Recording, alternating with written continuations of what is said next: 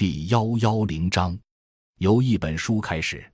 一九九六年，郝在金的著作《八千万流民部落》深深的吸引了我，使我从此更加关注农民工问题，更加关心农民工的研究、教育、创业问题。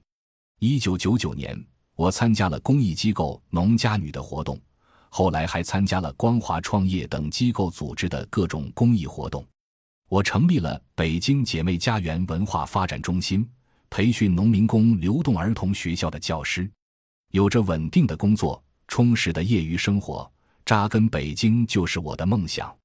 二零零三年读北航在职 MBA 时，韩德强老师组织专家学者开展的讲座让我大开眼界，特别是刘登高讲关于农村合作社问题，江柏林讲关于农村合作金融问题。何惠丽讲关于兰考的合作社，还有直言上书“我向总理说实话”的李昌平痛言农民真苦，农村真穷，农业真危险，都深深地打动着我的心灵。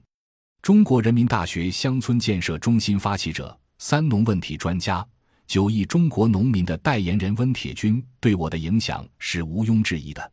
除了看温铁军的书、听温铁军的讲座以外，我还经常参加乡建中心组织的支农活动，成为一名支农志愿者，结识了刘老师、邱建生、何惠丽、白亚丽等新乡村建设的实践者。我充分利用所有业余时间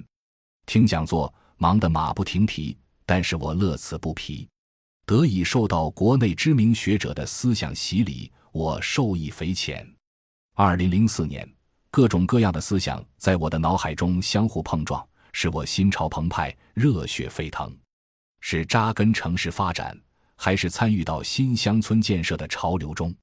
经过横向比较、纵向分析，我终于找到了自己的方向，那就是回到农村去，走农村包围城市的道路，组织合作社，投身于新乡村建设运动中。感谢您的收听，本集已经播讲完毕。喜欢请订阅专辑，关注主播。主页更多精彩内容等着你。